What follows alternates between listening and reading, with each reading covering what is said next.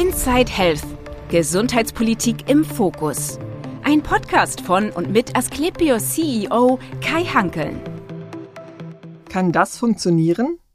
Im Hinblick auf die anvisierte Krankenhausreform spricht Bundesgesundheitsminister Karl Lauterbach von einer Entökonomisierung. Ein sinnvolles Konstrukt? Oder wird dem System dadurch der Anreiz für Fortschritt und Entwicklung entzogen? Diese und andere Fragen diskutiert Asklepios CEO Kai Hankeln mit seinem Gast Tino Sorge, Bundestagsmitglied und gesundheitspolitischer Sprecher der CDU-CSU-Bundestagsfraktion. Lieber Herr Sorge, herzlich willkommen in unserem Podcast. Ähm, Im Intro haben wir es schon gehört. Es geht heute ein bisschen um Vorschläge zur Krankenhausreform, Pro und Contra, auf äh, die ich mich sehr freue, mit Ihnen diskutieren zu können. Aber bevor wir starten, äh, vielleicht sagen Sie ein bisschen was über sich selbst. Ja, hallo Herr Hankel, ich freue mich auch sehr über das Gespräch. Und äh, ja, mein Name ist Tino Sorge, ich bin äh, Bundestagsabgeordneter der CDU, bin seit 2021 der gesundheitspolitische Sprecher der CDU-CSU-Bundestagsfraktion im Deutschen Bundestag seit 2013 dabei, Abgeordneter des Wahlkreises Magdeburg und seit 2013 im Gesundheitsausschuss und im richtigen Leben, wenn man so will, äh, von Haus aus Jurist, also Wirtschaftsanwalt und in vielen Bereichen schon gearbeitet. Warum zieht es so viele Juristen nach Berlin? Na, weil Juristen alles können. Also behaupten wir zumindest von uns, Juristen könnten alles. Aber letztendlich ist das ja eher immer eine Entscheidung, äh, die sich entwickelt. Also gerade wir Politiker überlegen uns ja nicht, äh, ich möchte irgendwann mal nach Berlin, sondern das entwickelt sich ja. Also man wächst ja in Politik rein. Kann ein Jurist auch Gesundheitsminister oder muss man dafür Arzt sein? Juristen können alles, sagte ich ja schon, und damit äh, äh explizit auch Gesundheitsminister. Das war, haben, die, das war, schon die Bewerbung, oder? Na, wir haben in der Vergangenheit ja gesehen, dass, dass, dass ein Mediziner nicht zwingend ein guter äh, Gesundheitsminister sein muss und dass das tatsächlich äh, eine gewisse Evidenz hat, sehen wir ja beim aktuellen Gesundheitsminister. Macht der, macht der hohe Anteil an Juristen im Bundestag die Politik besser oder schlechter? Die einen sagen so, die anderen so, aber äh, dasselbe Spielchen könnte man ja auch mit Lehrern äh, fortführen. Aber letztendlich ist eigentlich wichtig, dass im Bundestag ein Querschnitt der Bevölkerung sitzt. Und da gebe ich zu, haben wir schon ein gewisses Übergewicht an Juristen, Lehrern, Beamten. Das wäre ganz gut, wenn mehr Unternehmer was, da wären. Was hat Sie in die Politik gezogen? Bei mir ging das los äh, in der Jugendzeit. Also jeder von uns als Politiker hat so eine Initialzündung. Bei mir war es damals, glaube ich, ein Jugendclub, der geschlossen werden sollte. Wir waren dann halt äh, Jugendliche, haben dort immer gefeiert, äh, Tischtennis gespielt, alles Mögliche. Und dann war kein Geld mehr da, er sollte geschlossen werden. Und dann überlegt man, das lassen wir uns nicht gefallen, was kann man dagegen machen? Und dann bekommt man eben mit, man spricht mit Entscheidungsträgern, mit Kommunalpolitikern, äh, mit Landtagsabgeordneten.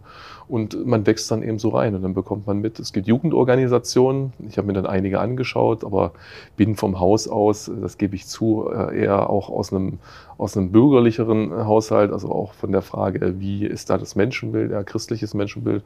Und bin dann zur Jungen Union gegangen. Die Leute dort waren witzig, da galt immer das Motto 50 Prozent Politik, 50 Prozent Party. Also man hat dann auch viel organisiert politisch, hat aber auch viel gefeiert. Das hat Spaß gemacht und äh, so bin ich dabei geblieben. Woran liegt es eigentlich, dass äh, bei den Parteien im Rahmen der Koalitionsverhandlungen nach einer Wahl niemand äh, Gesundheitsminister oder Verteidigungsminister werden möchte. Ja, das, das, ist ja das, das ist ja jetzt nicht mehr so. Also ich kann mich erinnern. Bei Verteidigung nicht. Ja, bei, sowohl bei Verteidigung als auch bei Gesundheit. Bei Gesundheit ist es sogar äh, noch schlimmer, dass, dass, dass man nicht mehr sagen kann, das will keiner machen. Also als ich 2013 in den Bundestag gewählt wurde, ich habe damals gesagt, äh, ich möchte gerne den Gesundheitsausschuss. Das war damals schon nicht ganz einfach.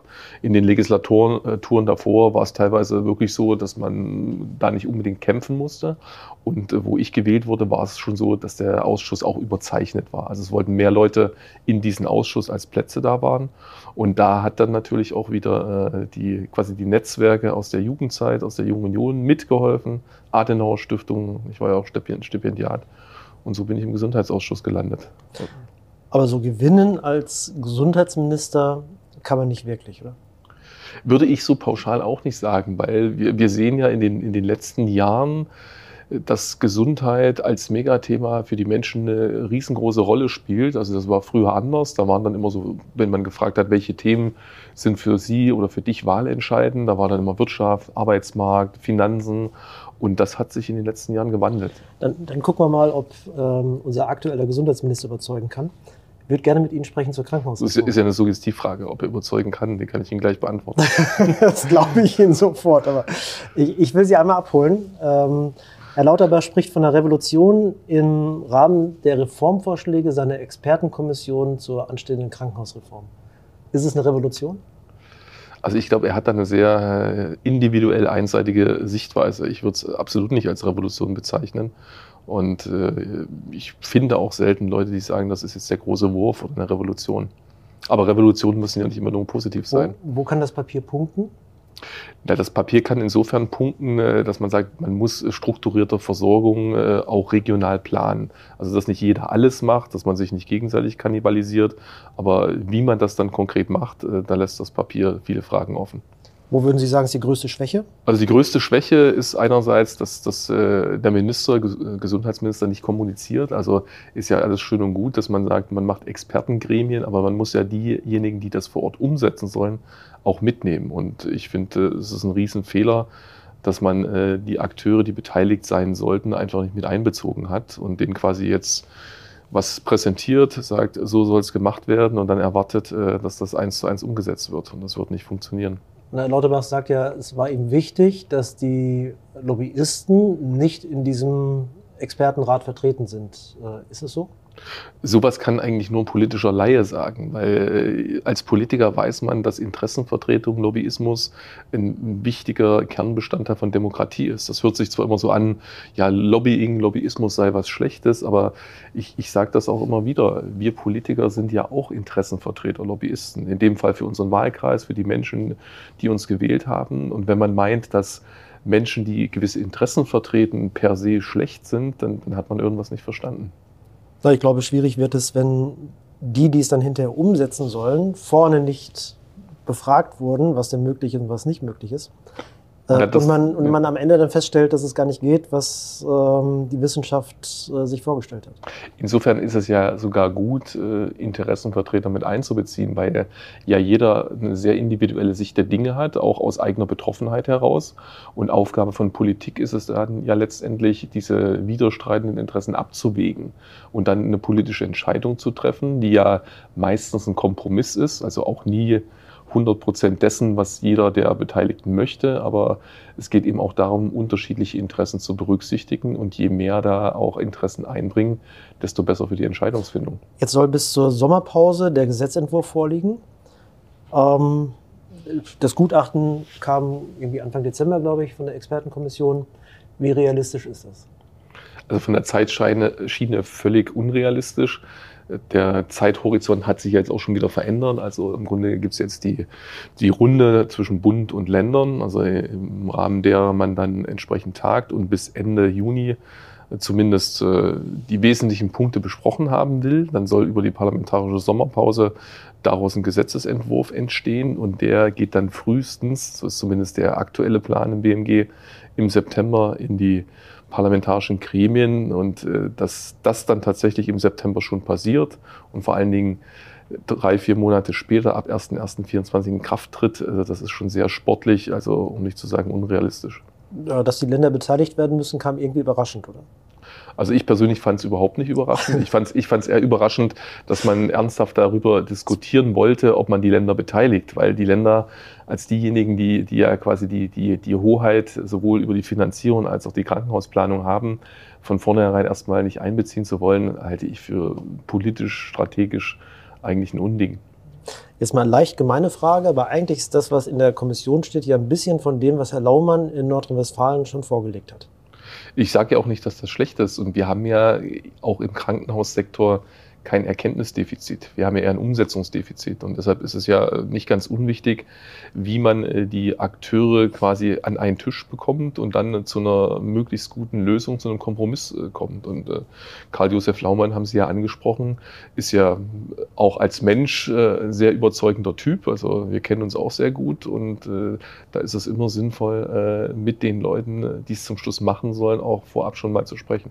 Also ziehen am Ende Bund und Länder am, an einem Strang oder kauft der Bund letztlich den Ländern ein Stückchen weit auch was ab? Ja, Politik heißt immer, dass man, äh, dass man versucht, Interessen durchzusetzen. Und gerade im Föderalismus, das sehen wir ja tagtäglich, gibt es eben sehr unterschiedliche Interessen. Und äh, wenn es dann um Krankenhausfinanzierung geht, beziehungsweise generell um Finanzierung, wenn es auch darum geht, wo wird strukturell welche Versorgung in den Ländern regional angeboten, da weiß jeder, der in dem Bereich unterwegs ist, dass das nie vergnügungssteuerpflichtig ist, dann auch zu sagen, wir müssen gegebenenfalls Häuser vor Ort schließen, wir müssen medizinische Versorgung anders organisieren, weil natürlich das Thema auch sehr emotional auch vor Ort immer äh, betroffen ist. Und insofern äh, zu dem Punkt kommen wir noch. Level äh, ist der, der Punkt, den Sie ansprechen. Ähm, vielleicht nochmal zur, vorweg zur Teilabschaffung der Fallpauschale. Ähm, Herr Lauterbach schreibt oben drüber, ist die Entökonomisierung richtig oder falsch? Kann man äh, nicht so einfach beantworten. Ich würde sagen, es ist äh, eher falsch, weil es ja letztendlich jetzt darum geht, das System äh, besser auszugestalten. Also ich halte es richtig, äh, für richtig, dass man sagt, man muss äh, stärker mit Vorhaltekostenfinanzierung arbeiten. Dann muss aber auch klar sein und im Zweifel auch besser administriert werden, wo welche Versorgungsform für die Versorgung extrem wichtig ist. Dass man eben sagt, da gibt es höhere Vorhaltekosten und gleichzeitig dann die Kombination mit DRGs, mit Fallpauschalen.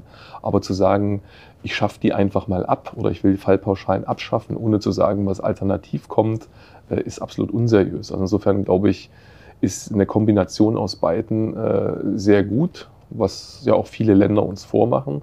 Aber eben entweder oder immer äh, zu propagieren und auch sehr sprunghaft Dinge machen zu wollen, das, das ist eben nicht wirklich optimal. Na, ist es ein gutes Framing, so würde ich es so mal sehen. Es ist ja keine Entökonomisierung in dem, was sich die meisten Menschen darunter vorstellen, sondern wenn ich nur 20 Prozent Vorhaltefinanzierung habe, also bin ja gar nicht dagegen, ähm, und habe äh, das Pflegebudget obendrauf, bin ich bei 40 Prozent, dann habe ich noch 60 Prozent DRG. Dann muss ich für die restlichen 60 Prozent, da muss ich maximalen Druck drauf geben, sage ich jetzt als Betreiber. Das heißt, an, dem Stelle, an der Stelle nimmt der Druck zu statt ab. Wenn man eigentlich entökonomisieren wollte, dann müsste man noch das Arztbudget sowie das Pflegebudget aus den DRGs auslagern. Da stellt sich dann irgendwann die Frage, ob die DRG überhaupt noch sinnvoll ist, wenn ich so ziemlich alles auslagere. Äh, dann wäre es eine Sachkosten-DRG. Äh, genau, und äh, deshalb ist ja jetzt auch die Frage, wie setzt man die Anreize und immer so den Eindruck zu erwecken, als hätte das Gesundheitssystem überhaupt nichts mit, mit Ökonomie oder auch mit, mit ökonomischen Aspekten zu tun. Das, das stimmt ja nicht. Also das ist ja kein altruistischer Bereich. Also auch diejenigen, die dort tätig sind, die müssen zu Recht auch Geld verdienen. Es ist eben nur die Frage, wie setzt man die Anreizsysteme, dass eben an bestimmten Stellen nicht äh, Unbuchten entstehen, um es mal so zu formulieren, sondern äh, sinnvoll anzureizen, dass gute medizinische Versorgung angeboten wird, dass nicht Effekte einsetzen, wie wir das ja teilweise sehen, also eine gewisse, in Anführungsstrichen, Kannibalisierung, dass Dinge gemacht werden, die eben nur deshalb äh, gemacht werden, operative Eingriffe, weil sie besser vergütet sind äh, und vor allen Dingen, dass sich dann eben regional auch Versorgungsformen anders etablieren, als möglicherweise notwendig und sinnvoll wären. Ja, also für mich ist Ökonomisierung immer erstmal äh, frei nach dem Sozialgesetzbuch oder dem äh, Krankenhausgesetz. Äh, eine Leistung muss sparsam und wirtschaftlich sein. Das ist vollkommen ja. richtig, aber dann will natürlich auch derjenige, der die Leistung anbietet, äh, dass sich die Kosten, die er dabei hat, amortisieren und er gegebenenfalls auch noch etwas übrig hat, um beispielsweise Investitionen und sonstige Dinge davon tätigen zu können. Und da wird ja immer so getan, als, als dürfe das nicht sein. Wir sehen das im Pflegebereich auch beispielsweise, wo, wo es Vorgaben darüber gibt, wie hoch der zu erzielende Gewinn sein darf, also wo auch das unternehmerische Risiko gar nicht abgebogen wird. Und äh, das, das hört sich zwar immer ganz gut an, auch wenn man das verkündet und äh, sagt dann als Politiker, ökonomische Aspekte äh, dürfen im Gesundheitssystem keine Rolle spielen, aber die Alternative wäre letztendlich ein staatliches System und das wäre wesentlich schlechter. Sie Großbritannien, der NHS, der NHS macht es vor. Ähm, aber auch da entstehen ja dann, so wie in Dänemark auch, drumherum ähm, neue Wirtschaftszweige, formuliere ich es mal so, da sprießen dann halt die reinen Privatklinik aus dem Boden, weil man ansonsten in Dänemark über 90 Tage hat man Anspruch drauf, sich in einer solchen Einrichtung äh, behandeln zu lassen oder beim NHS über ein Jahr. Deswegen gibt es jetzt lauter Privatkliniken da. Kann man sich dann auch drüber freuen. Aber Ökonomisierung würde ich immer noch mal teilen. Ich glaube nicht, dass es überhaupt was Negatives ist. Deswegen verstehe ich dies, das Framing der Entökonomisierung schon nicht. Auf der einen Seite bedeutet, ähm, bedeutet es auch mal Innovation und Entwicklung. Aber auf der anderen Seite ist es doch wichtig, dass unser Gesundheitssystem ähm, auch finanzierbar ist. Weil ansonsten gibt es irgendwann ja, zwei Fragen. Entweder ich subventioniere es mit Steuern oder die Lohnnebenkosten steigen ins Unermessliche, das will dann auch keiner. Oder aber ich kürze Leistung. Ähm, welchen Weg würden Sie gehen? Na, es geht eher um eine, eine, Mischung aus, aus eben diesen angesprochenen Punkten. Einerseits stellt sich die Frage, ob wir jetzt mittel- und langfristig das System äh, über reine Steuermittel, über reine Beiträge so am Laufen halten können. Ich glaube, wir müssen auch viel stärker überlegen, inwieweit wir eine Differenzierung hinbekommen, wenn es um Eigenverantwortung geht. Also, dass man äh, gemischte Systeme hat, weil ja in vielen Bereichen, das ist nicht nur im reinen Gesundheitssystem, sondern auch im Pflegebereich äh, der Fall, haben wir auch demografisch bedingt ganz einfach äh, weniger junge Menschen, die nachkommen, die das System dann auch äh, finanzieren können. Und letztendlich haben Sie es ja auch angesprochen, äh, es muss ja für diejenigen, die das äh, mitfinanzieren, auch von der Belastung funktionieren. Und wenn eben die Lohnnebenkosten dann weiter steigen, weil wir ja auch medizinischen Fortschritt glücklicherweise erleben, viele Dinge auch teurer werden, viele Leistungen, letztendlich wir von der Demografie älter werden in der Gesellschaft, was ja schön ist von der Lebenserwartung. Wir werden aber auch nicht nur statistisch multimorbider, dann kann man eben nicht den Eindruck erwecken, dass alles so weiter funktioniert und man die Kosten irgendwie deckeln kann. Und deshalb muss man sich auch Gedanken machen, wie man beispielsweise nicht zu Leistungskürzung, das hört sich immer so negativ an, sondern zumindest zu Leistungsoptimierung kommt und wo man auch Patientinnen und Patienten stärker die Wahlmöglichkeit überlässt, in welchem Umfang beispielsweise äh, Leistungen äh, beinhaltet sein sollen, so wie man das in vielen anderen Bereichen ja auch hat, oder ob sie für individuelle, auch gesundheitliche Risiken möglicherweise selbst äh, individuell vorsorgen möchten. Also ich sag mal, wenn alles nur noch per Vorhaltepauschale bezahlt würde, die Leistungskomponente und auch der Anreiz weg ist. An der Stelle kommt dann am Ende noch die Entlastungstarifverträge mhm. von Verdi in alle Häuser rein. Ähm, alle fühlen sich wohl. Dann ist es nicht mehr finanzierbar.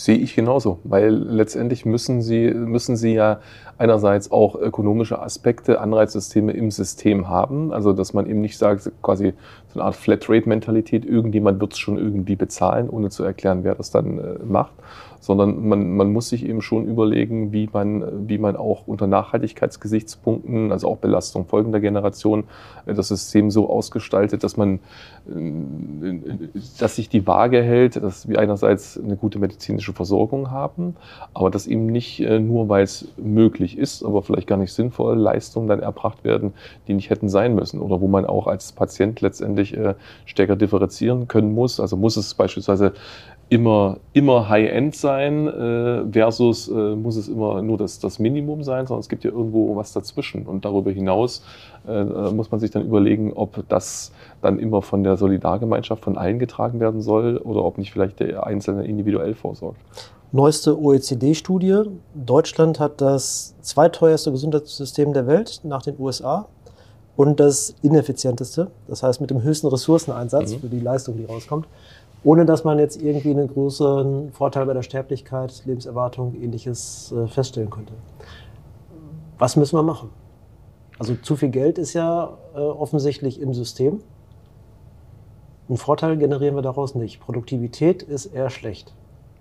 Naja, ich würde jetzt auch nicht pauschal sagen, Produktivität ist eher schlecht, sondern es geht eben darum, wie man äh, die Mittel bestmöglich einsetzen kann. Also da gibt es ja auch äh, unterschiedliche Auffassungen, was das heißt, bestmöglicher Einsatz, aber äh, man sieht eben, dass es Länder gibt, die mit, mit weniger Mitteleinsatz äh, bessere oder zumindest genauso gute Ergebnisse erzielen. Und das ist ja genau der Punkt, äh, zu überlegen, wie kann man auch Versorgung, medizinische Versorgung weiterentwickeln, ohne dass es schlechter wird. Also das ganze Digitalisierungsthema beispielsweise, die grundsätzliche Frage äh, dieses ja, subtilen Misstrauens, also dass man unterschwellig auch den Akteuren im Gesundheitssystem immer äh, misstraut, äh, demzufolge auch höhere Dokumentationspflichten hat, sehr hohe Bürokratie und äh, Dinge, die man optimieren könnte, Abläufe, die man vereinfachen könnte. Es passiert eben nicht, weil man immer meint, äh, da muss dann eben nochmal jemand draufschauen oder da muss dann nochmal was dokumentiert werden, ja. anstatt zu sagen, äh, ja, er bringt die Leistung und mit einem Mindestmaß an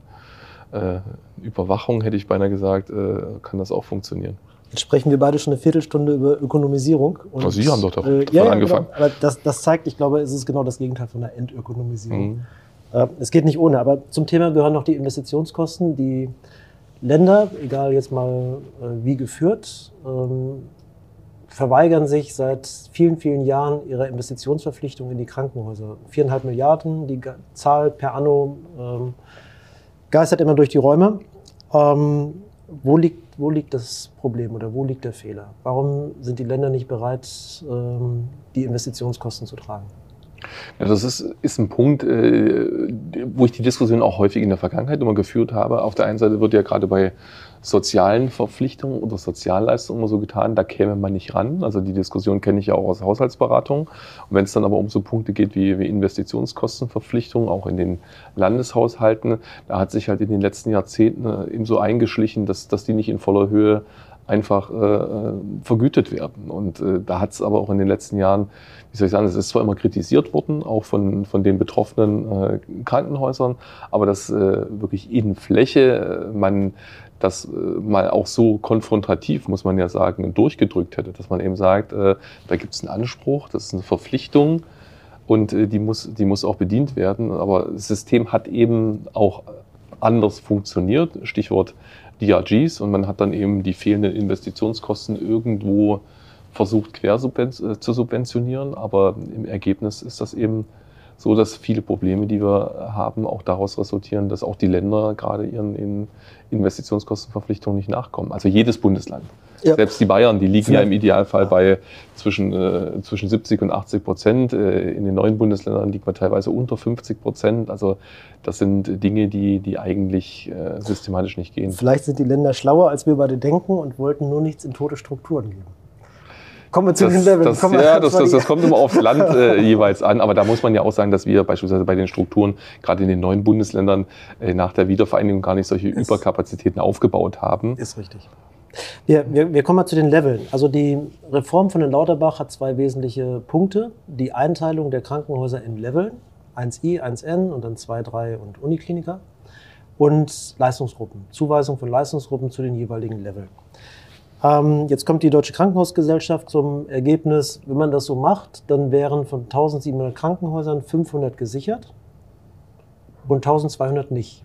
Insbesondere die Level 1i-Häuser, also I steht glaube ich für Icarus, so wie ich es verstanden habe, verbrennt halt. Ähm, Level 1i ist weg, ist auch nicht mehr ärztlich geführt, das heißt eigentlich eine Pflegeeinrichtung, aber hat auch keine Zuweisung mehr nach dem Krankenhausplan, hat keinen Anspruch auf äh, DRGs, kann die nicht abrechnen, sondern ist eigentlich kein Krankenhaus mehr. Ähm, ob die überhaupt, also ob ich überhaupt eine Krankenhausimmobilie mit dieser Art von Vergütung, wie sie vorgesehen ist, ähm, am Leben halten kann, wage ich zu bezweifeln. Also ich glaube, diese, diese Häuser werden dann schließen und bin da auch ganz nah bei der ähm, DKG. Warum wird nicht der Weg anders gegangen, so wie es das Land Niedersachsen zum Beispiel macht, über einen neuen Krankenhausplan zu gucken, welche äh, Versorgungsformen für die jeweiligen Kreise und Städte macht Sinn? Was kann ich wegnehmen? Warum wird bundespolitisch versucht, jetzt äh, mit diesem Entwurf diese Level-Einteilung über die Häuser zu ziehen und dann zu riskieren, dass eben äh, ungesteuert so viele Krankenhäuser schließen müssen? Ja, das wäre eine Frage, die müssten Sie an die Expertenkommission richten, letztendlich. Aber das ist eben ein System, was im Rahmen des Expertengremiums äh, überlegt worden ist. Und das ist ja auch genau die Kritik, die wir haben, dass wir eben sagen, einerseits wird da viel zu pauschal äh, ja, drüber gegangen, was ja letztendlich auch dazu führt, dass, dass eben vor Ort äh, die, die Versorgungsbedarfe gar nicht berücksichtigt werden.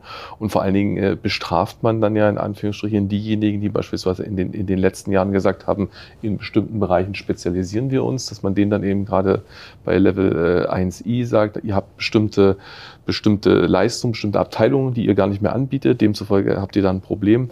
Das, das, das sind Dinge, die halt nicht rund sind. Und insofern wäre es sinnvoller, einerseits den, den Versorgungsbedarf vor Ort auch regional besser zu erheben, dann zu schauen, welche Versorgungsformen sinnvoll wären, weil man natürlich dann auch diese, diese emotionale politische Debatte auch mit der Bevölkerung nicht hätte, dass die dann das Gefühl haben, naja, da passt dann eben formal irgendwas nicht, deshalb wird das Haus geschlossen, aber versorgungstechnisch verschlechtert sich es immer nur, anstatt zu sagen, Versorgung wird nicht schlechter, sie wird nur anders und anders wenn die, wenn die kann ganzen, eben innovativer sein. Also es gibt ja nicht weniger Patienten. Mhm. Ähm, die sind ja nicht einfach weg, sondern die Patienten müssten in den Level 2, 3 Häusern behandelt werden. Da sind gigantische Investitionsmittel erforderlich, um die zu erweitern.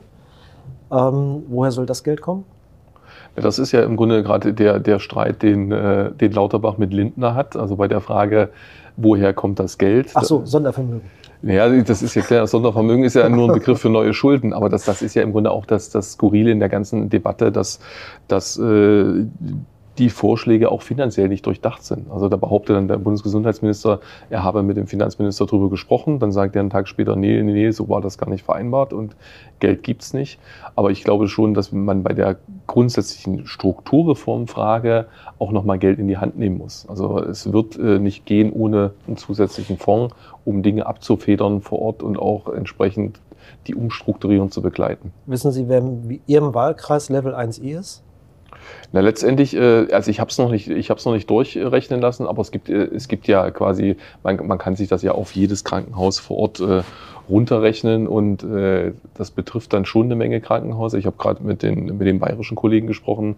Klaus Holleczek hat ja heute auch noch mal eine Studie dazu ähm, äh, pressemedial veröffentlicht und äh, in Bayern, gerade im ländlichen Raum, betrifft das eine Menge Krankenhäuser und gerade auch. betrifft auch Großstadtkliniken, also unser größtes Haus oder eines der größten Häuser in Hamburg. Äh, ja, aber St. ich. Georg hat keine Geburtshilfe, deswegen ist es Level 1. Genau, und das ist der Punkt, aber andererseits äh, ist es natürlich im städtischen Bereich nicht so gravierend wie im ländlichen Raum, weil das ist ja das, was nicht nur in Bayern, sondern auch in Sachsen-Anhalt dann ein Riesenproblem in der Fläche ist, wenn man dann sagt, das in Anführungsstrichen letzte Krankenhaus vor Ort wird dann noch geschlossen, nur weil es formale Kriterien nicht erfüllt.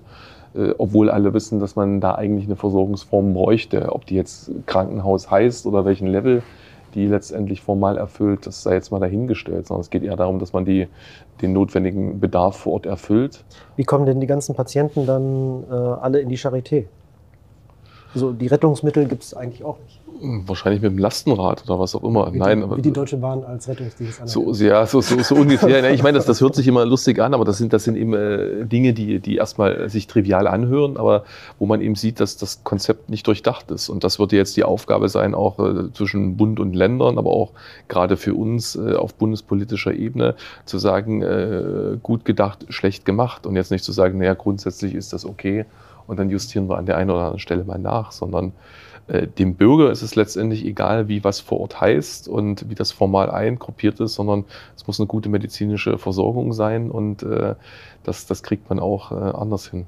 Jetzt hatte Jens Spahn zu Beginn seiner Amtszeit wahnsinniges Tempo gemacht und unheimlich viele Gesetze reingebracht. Also hat uns schon an den Rand der Kapazitäten mhm. gebracht, muss ich zugeben. Ähm, so und jetzt ähm, holt Herr Lauterbach stark auf und, und steuert die Gesetze oder seine Gesetzesvorhaben ja deutlich, äh, mit deutlicher Geschwindigkeit. Ähm, Im Koalitionsvertrag steht aber auch äh, Abbau der Bürokratie.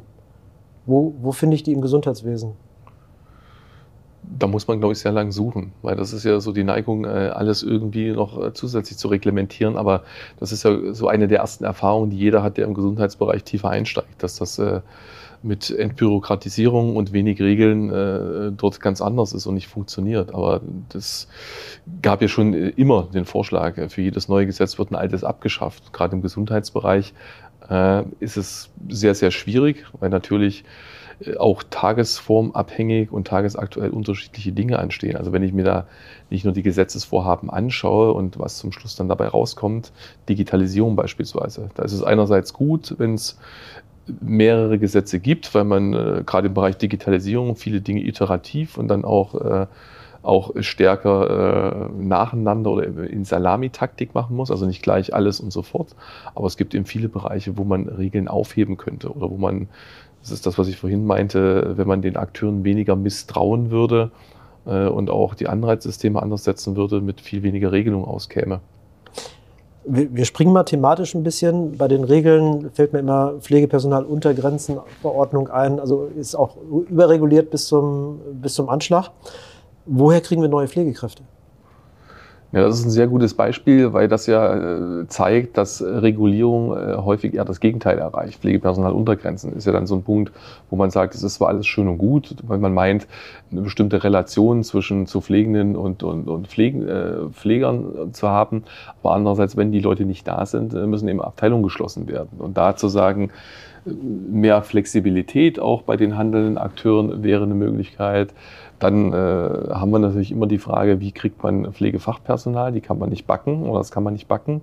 Und deshalb wäre es ja eher sinnvoller zu schauen, wo kann man äh, Dinge leichter machen. Also Dokumentation habe ich ja schon angesprochen, bürokratische ah, Sachen. Anerkennung von Berufsabschlüssen? Das äh, ist ein ganz wichtiger Punkt, äh, dass das schneller und einfacher anerkannt wird. Dann kann man natürlich, muss man genauer hinschauen, in welchen Bereichen die dann tätig werden und wie.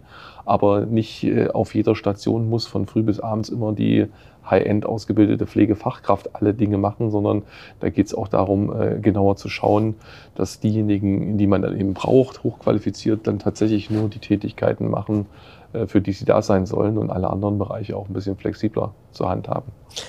Aus Sicht, aus Sicht eines Oppositionspolitikers, ähm, was können Sie jetzt in diesem Verfahren verändern oder was muss anders gemacht werden? Na, wir haben ja, äh, das, das gehört jetzt zur Demokratie dazu. Also Opposition ist schon ein wichtiges Instrument. Also man kann es sich einfach machen, kann sagen, man kritisiert nur, ist alles schlecht. Aber allein die reine Kritik führt ja auch schon dazu, dass äh, Regierung überdenkt, ob es denn tatsächlich alles so gut ist, äh, was sie da vorschlagen. Und äh, in, im parlamentarischen Ablauf ist es ja so, dass, dass wir quasi Gesetzesvorschläge in den Ausschüssen, den jeweiligen äh, Gremien dann äh, durchaus verbessern. Und machen wir es machen konkret zur Krankenhausreform. Sie würden, äh, oder was ist Ihr Rat an Herrn Lauterbach? Level abschaffen?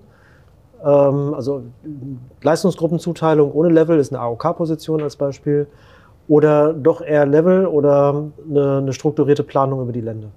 Na, einerseits äh, eine strukturierte Planung, weil das ist ja ganz wichtig, dass man mit den Ländern erstmal auf einen Nenner kommt. Und da wundert mich schon, dass man jetzt äh, nicht schon im Vorfeld viel stärker gesagt hat, wir müssen auch mal strukturiert planen, wo welche Versorgungsbedarfe notwendig sind. Also klar, dann kommt immer das dänische Vorbild, dass man sagt, die haben das auch am Reißbrett geplant, äh, Erreichbarkeit, was für Leistungen müssen wie angeboten werden. Das wird bei uns nicht funktionieren. Die haben aber wahnsinnig viel Geld in die Hand genommen. Das haben sie getan und äh, haben aber dann eben auch auch äh, natürlich ein zentralistischeres System, dass man sowas durchsetzen kann. Aber es wäre ja schon wichtig, wenn man sagt, man macht eine Revolution, eine Krankenhausstrukturreform, wo man ja wohlweislich sehr viel Geld auch in die Hand nehmen muss, äh, dass man, dass man da eben bestimmte Hausaufgaben vorher macht. Und das ist eben auch ein Kritikpunkt, äh, dass, dass das nicht passiert ist. Und wir werden jetzt im Verfahren auch mit den Ländern sehen, wie man das verbessert.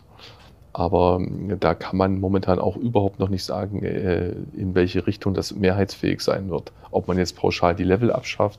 Aber meine, meine feste Überzeugung ist, es wird stärker auf strukturierte äh, Planung vor Ort ankommen. Und dann wird es auch äh, davon Ausnahmen geben. Also das ist in der Politik immer so, dass es dann aus bestimmten Gründen auch Ausnahmen von der reinen Lehre gibt.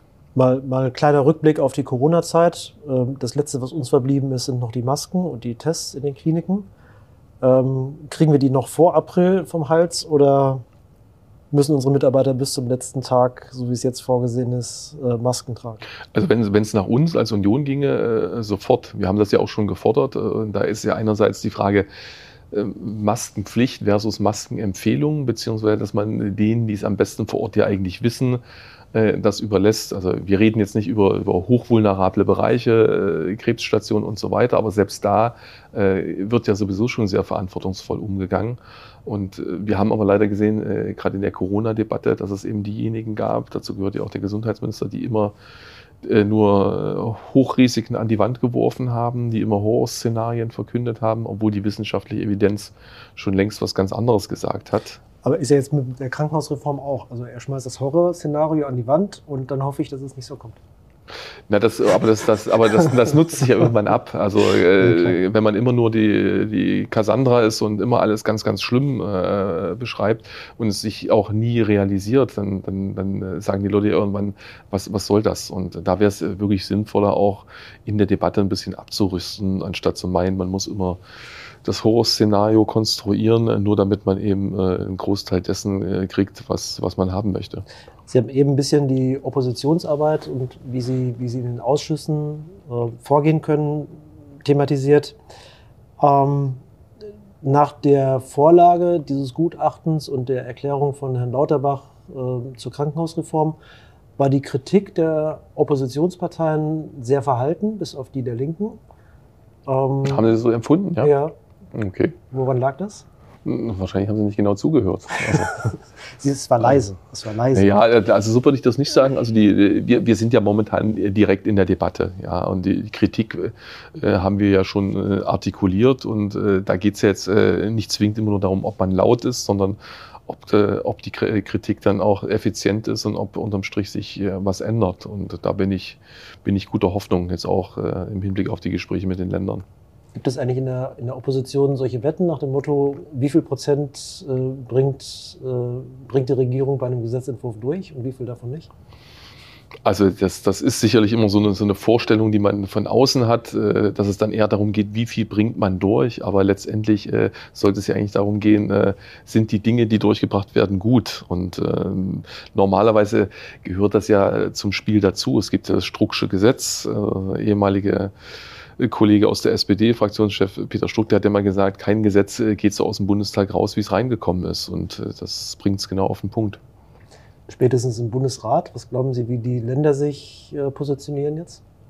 Na, die Länder haben sich ja teilweise schon äh, zumindest vorab in einzelnen Punkten positioniert und in dem Wissen, dass das durch den Bundesrat muss, also dass es zustimmungspflichtig ist, das Gesetz, äh, erhöht das natürlich auch den, den Einigungsdruck im Vorfeld. Aber ich würde meine Hand jetzt nicht dafür ins Feuer legen, dass äh, dann ein Gesetzentwurf äh, in den Bundesrat geht, der dann möglicherweise dort äh, nicht durchläuft oder nicht sofort durchläuft. Wobei initial hatte Herr Lauterbach es als Rechtsverordnung ohne Bundesrat geplant. Ja, das, das, das ist ja im Grunde äh, so eine Sache, äh, was er ja bei der ein oder anderen Gesetzesvorlage oder Vorhaben auch schon mal geplant hatte und hat natürlich dann äh, offenkundig erkennen müssen, dass mit der Brechstange das nicht immer funktioniert. Aber es ist manchmal schon etwas kurios, äh, wenn dann auch äh, Minister, der doch ein bisschen länger auch schon äh, im Geschäft ist als Politiker, meint, parlamentarische Abläufe irgendwie außer Kraft setzen zu können. So bis hin zu Aussagen, an dem Gesetz wird jetzt nichts mehr geändert oder an der Gesetzesvorlage wird nichts mehr geändert, wo sich auch die eigenen Leute bei ihm ja die Augen reiben. Äh, frustriert Sie die Arbeit nicht ein bisschen? Überhaupt nicht. Also das ist ja, äh, Opposition ist halt was anderes als Regierung, äh, aber gerade als gesundheitspolitischer Sprecher und damit ja direkter Counterpart äh, und Gegenspieler vom, von Karl Lauterbach das äh, ist, schon, ist schon sehr interessant. Das macht schon Spaß, weil man da auch Akzente setzen kann. Wie, wie oft kommt Herr Lauterbach in den Gesundheitsausschuss? Zu selten. Wir haben das ja schon häufiger kritisiert. Das ist ja schon auch mehrfach thematisiert worden, auch äh, medial. Äh, seine Begründung ist immer, er, er sei unabkömmlich äh, an anderer Stelle, was niemand glaubt und alle auch wissen, dass wenn man das will, anders organisierbar wäre. Das, er wenn, hat wenn Besserung er, zugesagt und jetzt warten wir mal ab. Äh, wenn er nicht da ist, wäre es dann Ihr Counterpart? Ja, es ist ja dann immer so, dass äh, von der Hausleitung dann einer der parlamentarischen Staatssekretäre da ist und äh, das ist ja häufig deshalb nicht wirklich befriedigend, weil, weil die ja häufig auch gar nicht wissen, wie ist denn jetzt die Meinung des Ministers oder des Hauses. Also wir haben Sitzungen erlebt, wo zu bestimmten wirklich grundsätzlichen, wichtigen Fragen die Staatssekretäre Auskunft gegeben haben und eine halbe Stunde später äh, der Minister wo auch immer in einer Talkshow bei Twitter oder sonst wo äh, das komplette Gegenteil verkündet. Und äh, das spricht ja nicht unbedingt für die Abstimmung auch im Haus. Gucken Sie regelmäßig äh, Markus Lanz? Überhaupt nicht. Das ist äh, wasted time. Dachte, um informiert zu sein. Ja, gut, das, äh, das wäre vielleicht eine Möglichkeit, aber das, das, das sind immer so Dinge, das, das braucht man nicht unbedingt. Unter, unter Berücksichtigung von allem, was wir jetzt kurz angesprochen haben, wo steht die Gesundheitswirtschaft, nenne ich es jetzt auch mal ganz bewusst, in zehn Jahren? Ja, es gibt ja die Aussage, Prognosen sind schwierig, besonders wenn sie sich auf die Zukunft beziehen. Und also wenn es nach mir ginge, äh, stünde in zehn Jahren die Gesundheitswirtschaft äh, phänomenal und wesentlich besser da als jetzt, weil wir ja sehen, dass das Thema Gesundheitswirtschaft äh, bei den Profis in dem Bereich zwar ein Thema ist und auf dem Schirm, auf der Agenda, aber in der, in der breiten Öffentlichkeit und auch in der Politik, muss, muss man auch sagen, noch nicht den Stellenwert hat, wie es haben sollte. Ob das jetzt die Wertschöpfung ist, ob das das Innovationspotenzial ist, ob das auch die, die, die, die volkswirtschaftlichen Auswirkungen sind, die gerade im Gesundheitsbereich, Gesundheitswirtschaft äh, als dem Sektor eigentlich auch für, für innovative äh, Entwicklung in den nächsten Jahren, der eine Rolle spielen sollte. Also das ist nach meiner Auffassung noch viel zu wenig im Fokus der Politik. Jetzt haben Sie gesagt, Juristen können alles. Das heißt, äh, Sie können Gesundheitsminister. Was würde denn bei Ihnen jetzt mal frei nach Friedrich Merz auf einem Bierdeckel stehen für Ihre Gesundheitsreform? Na, weniger, äh, auf alle Fälle äh, weniger Regulierung und grundsätzlich eher, eher Vertrauen als Misstrauen bei der Frage, wie man reguliert. Ja, weniger Regulierung ist wie Bürokratieabbau. Hört sich aber gut an, oder? Aber was würden Sie strukturell ändern? Na, strukturell würde ich schon äh, stärkere, äh, nicht nur Leistungsanreize einerseits setzen, sondern auch äh, stärkere Differenzierung und Wahlmöglichkeiten. Jetzt, Und jetzt quäle ich Sie noch ein bisschen. Wen schaffen Sie ab? das kann ich Ihnen gern mal in einer anderen Runde erzählen. aber, aber es sind natürlich äh, viele Akteure extrem wichtig für, für das System. Und äh, wir haben ja nicht umsonst eine, eine Selbstverwaltung, wo man auch sagen muss, das ist schon äh, keine schlechte Idee. Aber dass man natürlich an der einen oder anderen Stelle vielleicht noch ein bisschen nachjustieren könnte, das wissen wir alle. Ganz, ganz herzlichen Dank, Herr Sorge. Wir sehen uns äh, hoffentlich nicht erst wieder, wenn Sie Gesundheitsminister sind. Aber Schauen wir mal. Hat mir sehr viel Spaß gemacht. Ganz herzlichen Dank. Ebenso. Vielen Dank für das Gespräch.